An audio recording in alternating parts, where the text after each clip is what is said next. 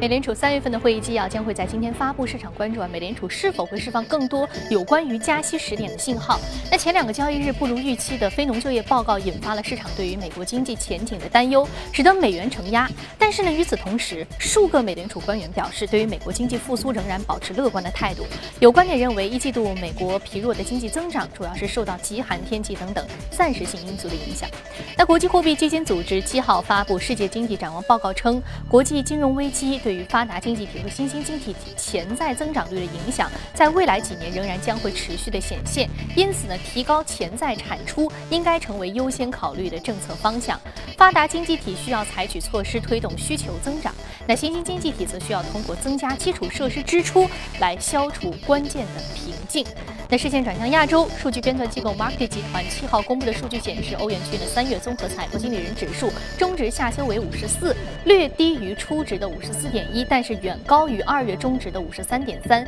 创下了十一个月以来的新高。那报告认为，呢量化宽松政策未来几个月也将为刚刚起步的欧元区的复苏提供一臂之力。那总体对于欧元区今年的经济展望是乐观的。英国养老金系统的改革正在启动，变动包括超过五十五岁的英国居民被允许从固定缴费型的养老基金账户内提取资金，并且为之缴纳所得税。通过税制调整，为英国居民将养老金储蓄转给继承者提供便利，允许部分英国居民将固定收益型的养老金方案转为固定缴费型的方案等等。世界银行行长金庸七号表示，他将与中国官员探讨中国主导的世纪、美国主导的世行与中国主导的亚投行如何能够进行合作。他表示呢，世行和亚投行以及中国在创建其他开发机构、在消除全球贫困方面是潜在的强大盟友，计划在下周的世界银行春季会上讨论这一问题。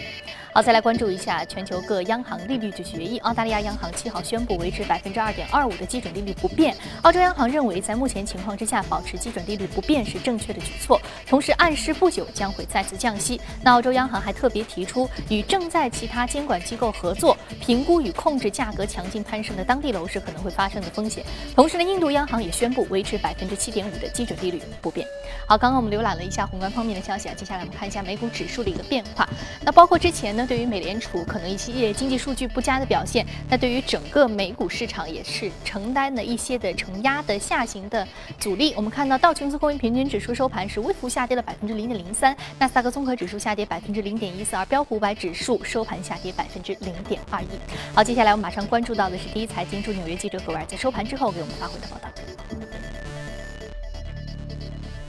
上主持人，虽然上周五公布的非农就业报告数据大幅不及预期，但同时呢，也是燃起了市场对于美联储可能会推迟加息的希望。而在周一的时候，纽约联储主席 William Dudley 就表示，加息时间不确定，美联储需要关注近期疲软的经济数据究竟是不是只是暂时性的。周二的时候，明尼阿波利斯的联储主席也表示，美联储可以等到二零一六年的下半年再开始加息，并在二零一七年底的时候缓慢的把利率上升到百分之二。而在公司消息方面，联邦快递 FedEx 宣布计划斥资四十八亿美元收购欧洲的快递公司 TNT。二零一三年的时候，欧盟的监管机构曾经阻止 UPS 对 TNT 的收购，理由是有碍竞争。不过，分析师认为 FedEx 在欧洲的市场占有率仅仅只有百分之五，不足以产生这样的担忧。而 FedEx 在航空运输上的优势，可以和 TNT 的陆路运输形成完善和互补。好的，非常葛维尔给我感谢格维尔给我们带来的有关于市场方面的最新的观点分享。这里是正在直播的从华尔街到陆家嘴。刚刚我们纵览了一下宏观方面的消息啊，接下来我们首先来聊一聊有关于这个美国最新公布的非农就业数据的相关市场情况。马上进入到今天的异动美股榜。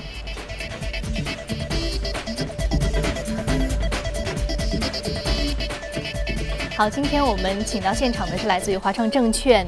创新业务部的副总裁简佳先生，简先生早上好。早上好，预备。嗯，我们看到这个美国非农就业数据其实并不是非常的好啊。那之前你其实就强调过，美国经济的基本面其实不如我们预期的那么好，似乎加息的时点对此你也保持一个谨慎的态度。那目前市场对于加息的时点的判断，目前也是更加的谨慎了，有延后的预期啊。那你认为目前美国经济基本面是不是同你之前预想的一样，并没有那么乐观？对，其实我们看到，呃，我们先说整个非农就业数据。其实上周公布的整个三月份的一个非农就业数据是创出了二零一三年十二月份以来的一个最弱的一个水平。那么整个一个非农就业只有增长了十二点六万人，那么是大幅低于市场预期的二十四点五万人，那么也是比上个月的二十九点五万人来的要低得多得多。那么同时我们看到，对于一月份和二月份的整个非农就业数据也是出现了一定的一个下修。那么另外同时公布的一个，呃，就是美国的一个失业率的数据，我们看到是维持在百分之五点五的这样的一个水平。但是另外一个很重要的指标就是劳动的一个参与率是进一步下降到了六十二点七百分之六十二点七这样的一个水平，那么这也是三十七年来的一个最低的一个水平。那么我们仔细来看整个一个非农就业，我们会发觉其实问题来的更加的严重。那么因为其中我们看到五十五岁及以上的这样一个人口是支撑起了这次非农就业人数的这样的一个啊一个呃非常低的一个非农就业人数的这样的一个支撑起了这样的一个呃非农就业数数据。那么其中我们看到。五十五岁以上的人口，它是呃在三月份，它的新增的就业是达到了三十二点九万人。那么也就是说，其他的年龄段的一个新增就业都是出现了一个下滑。那么为什么会出现这样的一个非常奇特的一个现象？主要我们就 我们认为是因为美联储长期维持一个极低的这样的一个利率，导致了这样的一些高高龄的这样的一个人群没有办办法通过存款的利息。来维持他们目前的这样一个生计，不得不迫使他们来重新进入到整个一个劳动力的一个市场。但是我们知道，这样的一些高龄人群，其实他们在整个一个劳动力市场方面的一个谈判能力和议价权是来的非常的低的。那么因此，我们说，如此低的这样的一个啊呃就业数据，其实也是。对市场进行了呃，对市场也是呃给予了一定的质疑，包括刚才主持人在节目中也说到啊，包括我们最近在和呃一些机构投资者的呃不交流当中，也是被频繁问到同样的一个问题，那么是不是这样的一个极差的一个数据，是因为一些临时性的因素所导致的，包括说说恶劣的一个天气。但是我们必须要强调的一点就是，其实去年同期美国也是面临着严重的这样一个暴风雪的一个冲击，因此这并不能作为一个非常主要的一个因素。而同时我们看到，其实无论是非农就业还是其他的美国的一些主要的经济数据都是疲弱的。那么这也印证了我们去年四季度对于美国经济相对比较谨慎的这样一个判断。那我们看到，其实作为鹰派的这样一个代表人物，像美联储的杜德利。他最新的报呃一些讲话也显示了，要观察更多的这样的一个就业指标，来判断美国的整个就业市场是否是持续出现了一个疲弱。但是无论如何，这么这么一个极差的这样的一个非农就业，我们认为都会推迟美联储加息的这样的一个时间点啊。那么这也完全符合我们去年四季度的一个判断啊。嗯，那目前包括这个疲弱的经济数据啊，我们看到其实对于新兴市场的兴趣，在全球投资人的这个氛围当中似乎在升温。那刚刚我们在节目当中也提到，就是对于新兴国家来说要。投资基础设施建设啊，这个之后我们看到，其实之后在聊另外一只个股的时候，你还会说到这个基础设施建设。那对于新兴市场投资的热情呢，资金是不是对此的偏好目前正在升温？对我们看到，其实，在整个的一个非农就业公布之后，其实上周五美国股市是停停呃休市的，但是美国的一个股指期货还是开盘的。那么，在整个股指期货是下跌了两百个呃两百个点。那么，同时我们看到资金是不断的流入一些避险的一些资产。我们看到美国的十年期的国债的收益率是跳跌了十个基点，那么是达到了一百分之一点八六零六的这样的一个很低的一个水平。那么，同时我们之前在节目中也。反复的提到美元短期可能出现一个见顶的一个状况，那我们看到美元指数上周五也是呃大幅下跌了一百个基点，那么是达到了九十六点七五这样的一个水平啊。那么同时我们说，其实整个的一个后续，我们说市场可能会更多的去关注美联储的啊，就是今天晚上美联储将要公布的三月份的整个的议息会议的一个纪要，那么来窥探整个美联储后续的这样的一个啊之前对于货币政策变化的背后的这样的一些逻辑。那么，从而来预判美联储的一个加息的这样的一个动作。那么，其实正如我们，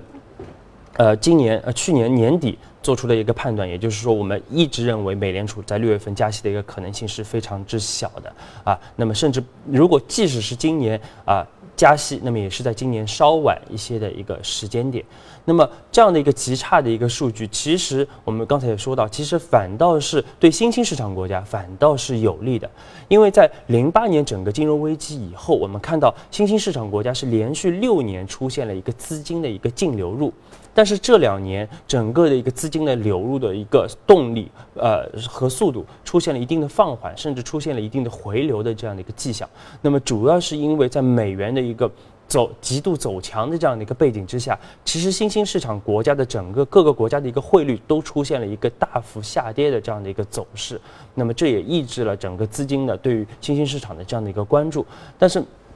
目前我们看到，随着整个的一个美元的一个阶段性的一个见顶，包括市场对于新兴市场国家的一个经济的增长的一个企稳的这样一个判断，我们认为，呃，未来一段时间，其实整个全球资本对于新兴市场的这样一个配置力度会进一步的一个加强。那么，在整个一个新兴市场国家里边，我们最看好的当然是我们的这样 A，呃，就是国内的一个 A 股。那么，我们之前也反复就是强调了对 A 股的这样的一个看多的一个判断。那么。最近 A 股走势也是气势如虹，因为我们早先判断 A 股可能会冲击四千点的这样的一个关口。其实目前来看，整个的一个四千点已经到昨天已经非常的接近这样的一个呀一个一个关口了。但是到目前这样的一个点位，我们依然没有看到 A 股，特别是 A 股主板存在着明显的一个系统性的一个风险。因此，我们依然建议投资者可以中长期的来啊来对 A 股进行一个积极的一个配置。嗯嗯好。我们刚刚说到，其实 A 股目前的一个点位四千点，四千点之前你也提到了这样一个点位啊。我们说到它现在目前吸引资金方面，不仅仅说是国内的资金，包括国外的一些资金的流入，也包括一些呃这个呃本来的这个呃可能更多的一个资金渠道范围的一个多元化啊。好的，那接下来呢，我们再来关注到的是隔夜涨幅居前的个股和板块分别是什么？通过榜单了解一下。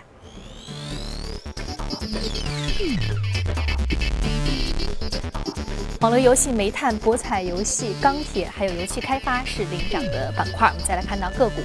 个股方面呢，包括生物技术、商业服务、医疗软件，还有木业家具以及博彩游戏是涨幅居前。我们看到领涨的个股是来自于五百彩票网，应该是来自于博彩游戏行业的。博彩游戏行业的五百彩票网，其实我们无数次在节目当中提到了。上一次提到它是因为这个各地对于网络售彩的一个放开，那近期是一个利好。那我们看到它隔夜的价格是上涨了百分之二十二点一一，目前价格十四点四七美元每股。那其实五百彩票网，我们说到去年是互联网彩票的元年，从从世界杯开始啊，那之前呢就说这个彩票网当时的一个监管条例，我记得你说的，你我印象非常深。你说监管条例还不是很明晰，所以这个行业呢我们很难去看清楚，因此我们要等政策更明晰了。那它政策经历了收紧，现在又是放开，那目前它经历了一个过山车式的行情，股价也是有这样一个涨涨跌跌。那目前你对于它接下来的研判是什么样的？你觉得这个行业还会是以一个什么样的方式来使得投资人？以什么样的态度来投资呢？对，其实我们看到五百彩票网，我们在节目中也多次提到，也是大家非常熟悉的这样的一个公司。那么它也是目前整个国内互联网彩票的这样的一个龙头的企业。那昨天它出现一个大涨，主要还是因为它公司再次发布了一个声明。那么对于它四月三号的这样一个声明进行了一个重新的一个重重申。那么也就是说，那公司是在二零一二年就拿到了财政部的一个互联网彩票的一个试点的销售牌照。那么这也是唯一的拿到两家试点牌照的企业之一。啊，这就导致它的股价出现了一个大幅的一个上涨。那我们看，我们去年其实也重点提到过互联网彩票行业。那么这个行业也是我们长期非常看好的一个行业，而且这两年的一个增速是非常之快的。但是我们看到，在这样的一个极快的一个增速下，也是出现了很多的行业的一个乱象，这就导致了政府是短期对于互联网整个彩票行业进行了一个大力的一个监管的一个风暴。那么这样的一个监管风暴，不是为了遏制整个行行业的发展，而是为了行业未来更好的这样的一个发展，那么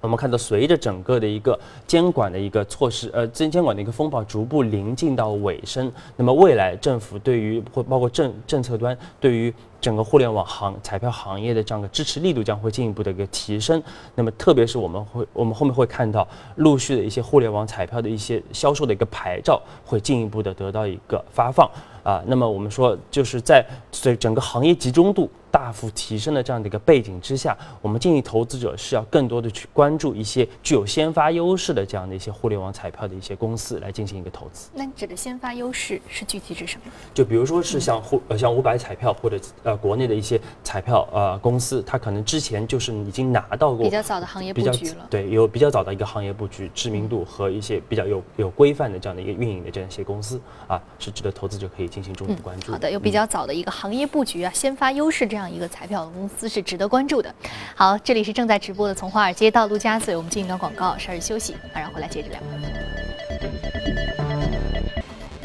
好，欢迎回来，这里是正在直播的从华尔街到陆家嘴。我们刚刚纵览了一下，呃，之前呢有关于这个板块行业方面的消息。接下来我们来关注一条有关于这个公司方面的消息。首先来关注到的是 Microsoft，Microsoft 准备加入移动支付大战了。那微软支付服务除了基本的转账呢，还包括这个预付卡消费。这意味着微软可能会发布一个借记系统和自己支付的一个生态系统。另外呢，Twitter 股价昨天大涨。此前有外媒报道，Google 和 Facebook 可能正在考虑来收购 Twitter，但是呢，Twitter 目前的表态是已经聘用了高盛来抵御收购。那类似这样的传闻呢，也曾经出现过。不过呢，Google 和 Facebook 从来没有公开的就这样的交易来置评。好，再来关注到的是三星，韩国电子巨头三星。好，我们再来关注到的是股神。三星三星七号呢发布了第一季度的业绩指引，那预计呢当季的一个营业收入，目前的一个呃表态呢是为五点九万亿韩元，尽管同比大降百分之三十点五，但仍然好于市场的一个平均预期，创下了三季度以来的一个最高水平。好，再来关注到的是壳牌石油公司，壳牌石油公司最新实时行情的公司的目前的呃状况呢是正在与英国天然气集团。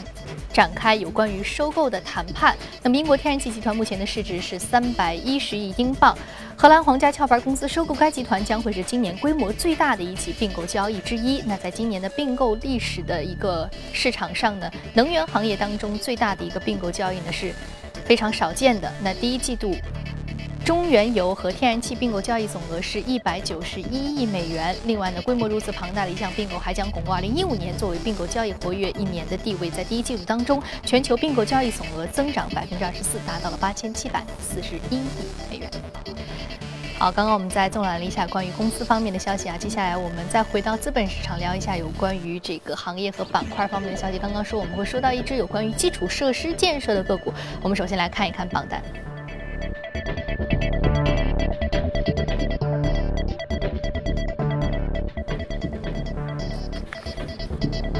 我知道联合国太平洋目前属于是铁路板块的个股，但是呢，今天我们可能不是说的是铁路这样的一个行业，我们上涨幅度是百分之一点三七。另外是高盛，高盛属于券商板块，今天呢仍然要说一说近期的。大涨的这个板块当中的一个券商啊，是景家先生非常非常钟爱的一个板块。我们先来说一说这个联合太平洋。联合太平洋其实我们在节目当中也不是第一次提到了，之前旭老师有提到过，不过他当时指的是铁路板块啊，我们是基础设施投资建设的一个板块。但今天它的看点在什么？是建设还是投资还是行业？对，我们先说联合太平洋，其实它是联合太平洋铁路公司的这样的一个简称。那么它也是全美最大的这样的一个铁路网的一个系统。那么同时它也是美国的整个的一个运输的一个龙头企业。它在呃美国的西部啊，包括加拿大和墨西哥，拥有超过三万六千英里的这样的一个铁路网啊。那么是运输着大量的煤啊，然后那个化工品，包括其他的一些货品。那么其实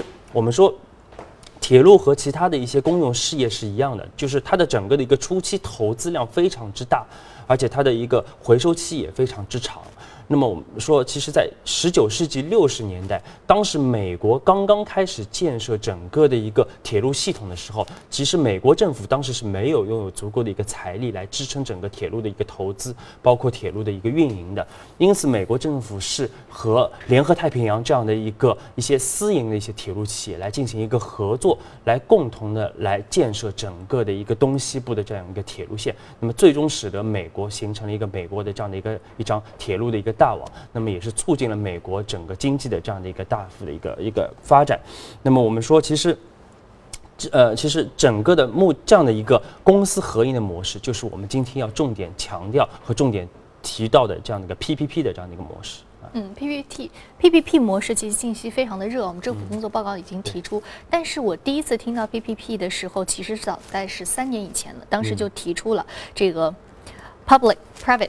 呃 partnership 这样公私合营的模式啊对。当时我提出的这个是在城镇化规划的推进当中，我听到了这样的一个提出。之后我第二次听到是在房地产信托投资基金，就 REITs 这样的一个提法当中推出了。那这一次是在铁路基础设施建设的当中提出的这个 PPP 模式啊。那么说 PP 模式它为什么这么重要？为什么这么多的行业、这么多的国家战略会把它首当其冲的推出来呢？对，其实我们说 PPP 模式，其实在早在十九世纪，在美国就已经啊、有有进行了一定的运用了。那么他们简单来说，其实 PPP 就是公司啊、就是政府和民营的一些企业来进行一个长期的这样的一个合作的，达成一个长期的合作的协议，来推广一些公用的设施和公用的一个服务的这样的一个盈利的一个模式。那我们说，其实 PPP 为什么这么的重要，而且对于中国经济来说至关重要？因为目前整个 PPP 的一个推广已经上升成为了一个国家的一个意志。那么，首先我们看到，在整个两会的一个政府工作报告当中，其实整个的一个呃稳增长已经提到了一个新的这样的一个高度。那么，而 PPP 通过 PPP 的模式来促进整个的一个基础设施的建设和基础设施的投资，那么从而来呃来稳定短期的这样的一个经济增长，就变得呃变得至关的重要。那么另外我们说到，其实从中国的一个中长期的一个经济发展来看，那么其实新型的城镇化会带动超过四十万亿的这样的一个投资的一个水平，那么这样的一个投资也会对中国未来的这样的一个经济发展起到至关重要的作用。那么我们说，通过 PPP 的模式啊，来来来建来进行这样的一个基础设施的一个建设，那么可以解决目前地方。政府的这样的一个融资困难的这样的一个问题，可以大幅缓解这样的一个问题。那么另外，最后我们说到，其实整个 PPP 虽然说目前出来出来的一系列的文件，但主要还是一些指导性的一些文件。但是对于有法律约束的文件，我们目前并没有看到。因此，我们说今年呃相关的这样的一些政策和相关的一些法律的文件，会成为整个社会和各界精英重点探讨和重点讨论的这样的一个核心的一个议题。嗯，我们说到这个 PPP 模式啊，可以成为这个非常重要的一个吸引这个民间资本参与到这个国有建设，包括这个国有基础设施建设的这个运营当中的一个非常重要的手段和方式。那我们看到这个，我们在这个屏幕上已经有这个 PPP 的这个模式的受益的标的，包括这个新筑股份、龙源建设、新源环境、燃控科技等等啊，我们这些。呃，都是一些基础设施建设的一些龙头企业。那其实我们看到这些企业当中呢，呃，类型也是比较的明显的啊，包括环保、智慧城市、轨道交通等等这些板块是有望从中受益的这一类企业。好，接下来我们再来说到这个券商，券商是简先生最爱的一个板块之一，哈，最爱的板块之一。那你非常喜欢，三月的节目当中你就提出过啊，这个投资者可以再次。布局券商，去年九月份的时候，你就力推券商板块。那最近券商股确实也创出了新高。那接下来呢？接下来它的这一波涨势还能继续延续吗？对我们看到，其实如果呃看我们三月中的节目，呃买入券商股的这样的投资者或者是一些观众朋友，应该是取得了非常丰厚的这样的一个回报。那我们说，随着这样市场目前持续的一个火爆，其实我们看到最近市场是连续是呃处在了一个万亿水平的成交量水平的这样的一个高位。那么同时两融的水平也是突破了一点五万亿这样的一个重要的一个关口。因此我们说，我们判断整个三月份券商整个行业，无论是同比还是环比的。整个业绩的数据都会非常的亮丽，而且我们预计整个一季度券商整体行业的这样的一个利润的增长有望达到百分之一百五十以上，那么这也会进一步促进和提振整个行业的这样的一个一个行情。那么另外我们说到，其实从政策角度来说，我们看到呃一人一户的这样的一个限制是正式的一个取消了，那么这也会。促进整个券商，尤其是互联网券商，给他们带来一个极大的一个利好。我们说整个的一个正呃一个呃账户的这样的一个转移的一个难度得到大幅的降低，那么也会增加大幅增加一个新增的一个开户数。因此我们说，目前这样的一个呃在这样一个市场持续。火爆的这样一个背景之下，我们依然是建议投资者可以积极关注整个券商板块的这样的一个交易性的机会。嗯，我们看到券商板块包括这个新增开户数的一个增加的预期啊，我们看到包括海通证券、锦龙股份、东吴证券、华泰证券、中纺投资和中信证券等等的个股呢，目前是有望受益的一些标的个股。好，这里是正在直播的从华尔街到陆家嘴，非常感谢景家先生精彩的解读。稍后八点节目当中呢，我们将会继续来关注国内市场。那如果您对于我们节目感兴趣，也请您。扫描我们屏幕下方的这个二维码，您可以获得更多的资讯。另外，包括荔枝和喜马拉雅这样的客户端上也会有我们节目的音频，也请您关注。好，这里是正在直播的从华尔街到陆家嘴。那今天节目就是这些，稍微休息，马上回来。